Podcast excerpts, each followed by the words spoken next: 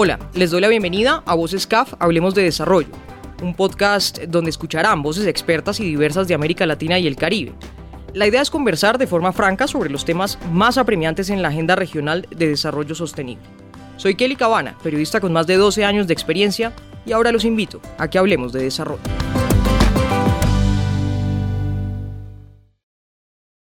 En pocos días, el 15 de este mes de septiembre de 2023, se llevará a cabo un encuentro histórico en Santiago de Compostela, en España. Se reunirán los ministros de Economía de los Estados miembros de la Unión Europea y de los países latinoamericanos y caribeños. La cita ha sido organizada por el gobierno español y por CAF, Banco de Desarrollo de América Latina y el Caribe. Hoy tenemos con nosotros al presidente de CAF, Sergio Díaz Granados, y le preguntamos para empezar por qué es importante esta reunión. Esta reunión congrega un tercio de los ministros que asisten a las asambleas del Fondo Monetario y del Banco Mundial. Y es la primera vez que se va a hacer. Esto es una reunión inédita. Por primera vez vamos a juntar los 33 ministros de Economía y Finanzas de América Latina y el Caribe con los 27 de la Unión Europea. Es decir, tenemos una suma de ministros eh, con unos ejes temáticos de conversación que nos va a ayudar a planificar lo que hay que hacer en el resto de la década para que América Latina alcance sus objetivos de desarrollo. También le preguntamos al presidente de CAF cómo nació la idea de organizar esta reunión. CAF se la plantea al gobierno de España con ocasión de la presidencia española de la Unión Europea. Esta es la quinta vez que España asume la presidencia de la Unión Europea. Entonces, como, como España socia de CAF, estábamos celebrando los 20 años de España en CAF, le trajimos esta idea al gobierno español. Y es, aprovechemos y hagamos una reunión que nunca se ha hecho, de los ministros de Economía y Finanzas de América Latina y el Caribe, todos sin excepción, los 33 de América Latina y el Caribe y los 27 de la Unión Europea. Como ellos tienen que venir, los europeos, a España con ocasión de la presidencia, es la ocasión perfecta para hacer de España una bisagra, ¿no? porque nos integre en la conversación.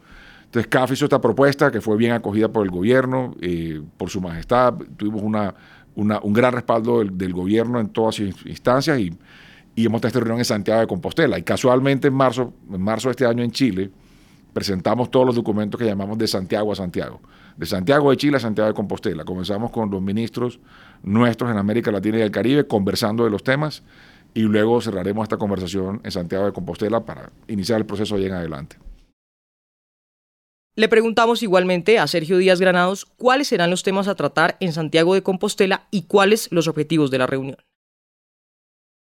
Mire, yo creo que hay que partir un poco de entender cómo nos quedó la región después de la pandemia. Nos quedamos con unos problemas de deterioro de la clase media, de crecimiento de pobreza en la región, de bajo crecimiento económico. Este año América Latina va a crecer por debajo del promedio mundial, por debajo del promedio de las economías emergentes, y eso es una pésima noticia para la región, con inflación alta, con tasas de interés altas.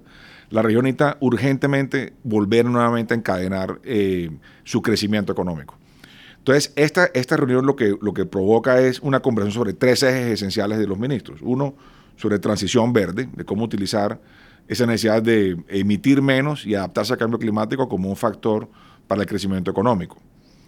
Transformación digital, que es el otro gran eje que necesita América Latina hoy. No va a haber crecimiento económico en América Latina sin una apropiación plena de la transformación digital.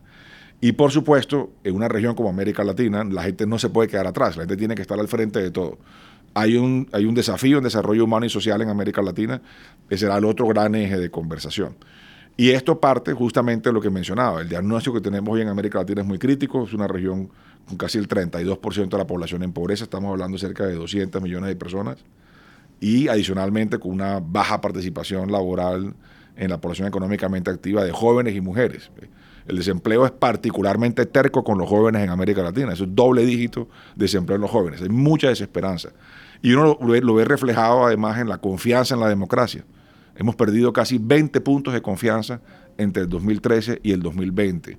Y esa desconfianza en la democracia es producto de la frustración de la gente.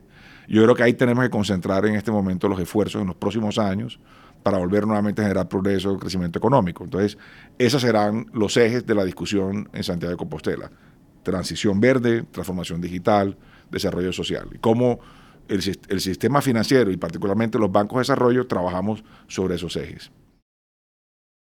Otro asunto por el que le preguntamos al presidente de CAF tiene que ver con la dimensión de las relaciones económicas y comerciales de la Unión Europea con América Latina y el Caribe. Miren, pasa desapercibido, pero el primer bloque inversionista en América Latina y el Caribe es la Unión Europea. Hay más de 800 mil millones de euros en inversiones de todo tipo, en todos los sectores. Producción de bienes, en, comercio, en logística, en servicios, en turismo, en empresas hoteleras. Eh, es decir, han invertido a lo largo de los últimos 20 años en la Unión Europea una cifra importante en la región, por encima de China, de Rusia, de India, eh, mismo inclusive los Estados Unidos, que es un gran inversor Europa está por encima cuando uno ve la suma consolidada de México hasta Argentina. Entonces tenemos un gran potencial en la relación jazz, es un gran cimiento en la relación. Lo que proponemos es construir sobre eso, construir sobre esa gran confianza de inversión que hay hoy europea en América Latina, ir por más, generar más proyectos y apoyos en infraestructura, en energía, en, digital, en, en integración energética.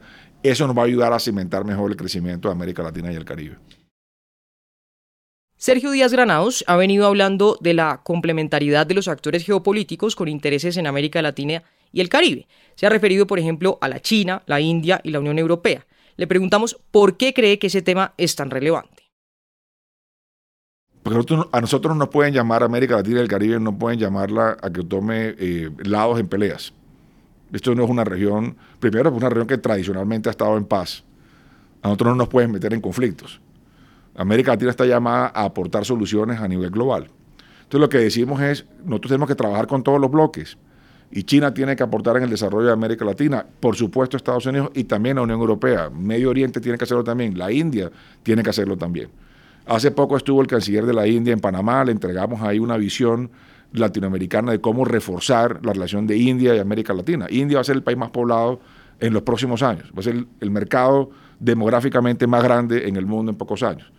Es un hecho que, China es la segunda economía del mundo hoy. Es un hecho que Estados Unidos, por su proximidad con, América Latina y el Caribe, es un gran mercado para América Latina y el Caribe, un gran proveedor de, remesas. Es un hecho que la Unión Europea es el mayor inversionista en América Latina. A América Latina no la pueden poner contra la espada y la pared que escoja con quién baila. Tenemos que tener la capacidad tener el corazón tan grande como tenemos los latinoamericanos de trabajar con todos.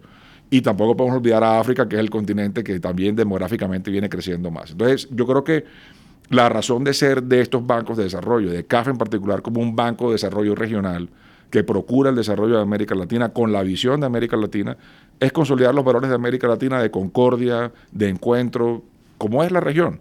La región es una región de encuentros, de fusión cultural, no vamos a dejar de serlo ahora en el siglo XXI. También le preguntamos al presidente de CAF cómo contribuye la entidad a impulsar esta agenda.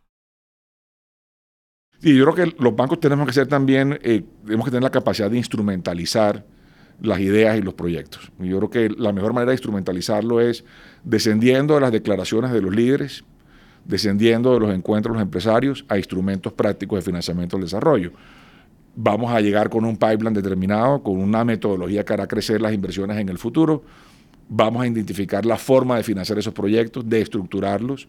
Y lo que vemos en el caso de CAFES como Banco de Desarrollo Local, la oportunidad de generar justamente ese, ese conocimiento técnico, ese apalancamiento de la, de la estructuración y la búsqueda del financiamiento, sea con capital nuestro o sumando nuestro capital a otros para poder generar el financiamiento que requiere América Latina. Entonces, eh, la visión que tenemos del banco es de lograr bajar y descender de los párrafos de las declaraciones a la vida diaria del ciudadano. Eso va a pasar en ciudades en América Latina y el Caribe, eso va a pasar en países o va a pasar en proyectos eh, que conecten fronteras eh, nacionales en, en Sudamérica o en Mesoamérica. Pongo un ejemplo práctico. Vamos a estar en Bruselas mirando la línea 2 del metro de Bogotá. Y eso es una forma de trabajar conjuntamente los bancos, tanto el Banco Europeo de Inversiones como el Banco Mundial, como el BID, como la CAF. Podemos hacer proyectos de esa envergadura, que reducen emisiones, que devuelven calidad de vida a los ciudadanos de manera conjunta y coordinada. Entonces tenemos que comenzar a trabajar con sentido práctico y hay un cronograma que, tenemos, que tenemos que tener siempre presente y es el 2030. La necesidad que tiene América Latina de cruzar el 2030 con un mayor cumplimiento de los ODS de lo que traemos hoy. Hoy no venimos bien en el cumplimiento de los ODS. Lo, lo he dicho varias veces como presidente del banco. Un tercio de los ODS van a tener un cumplimiento mediocre y dos tercios de los ODS están totalmente colgados.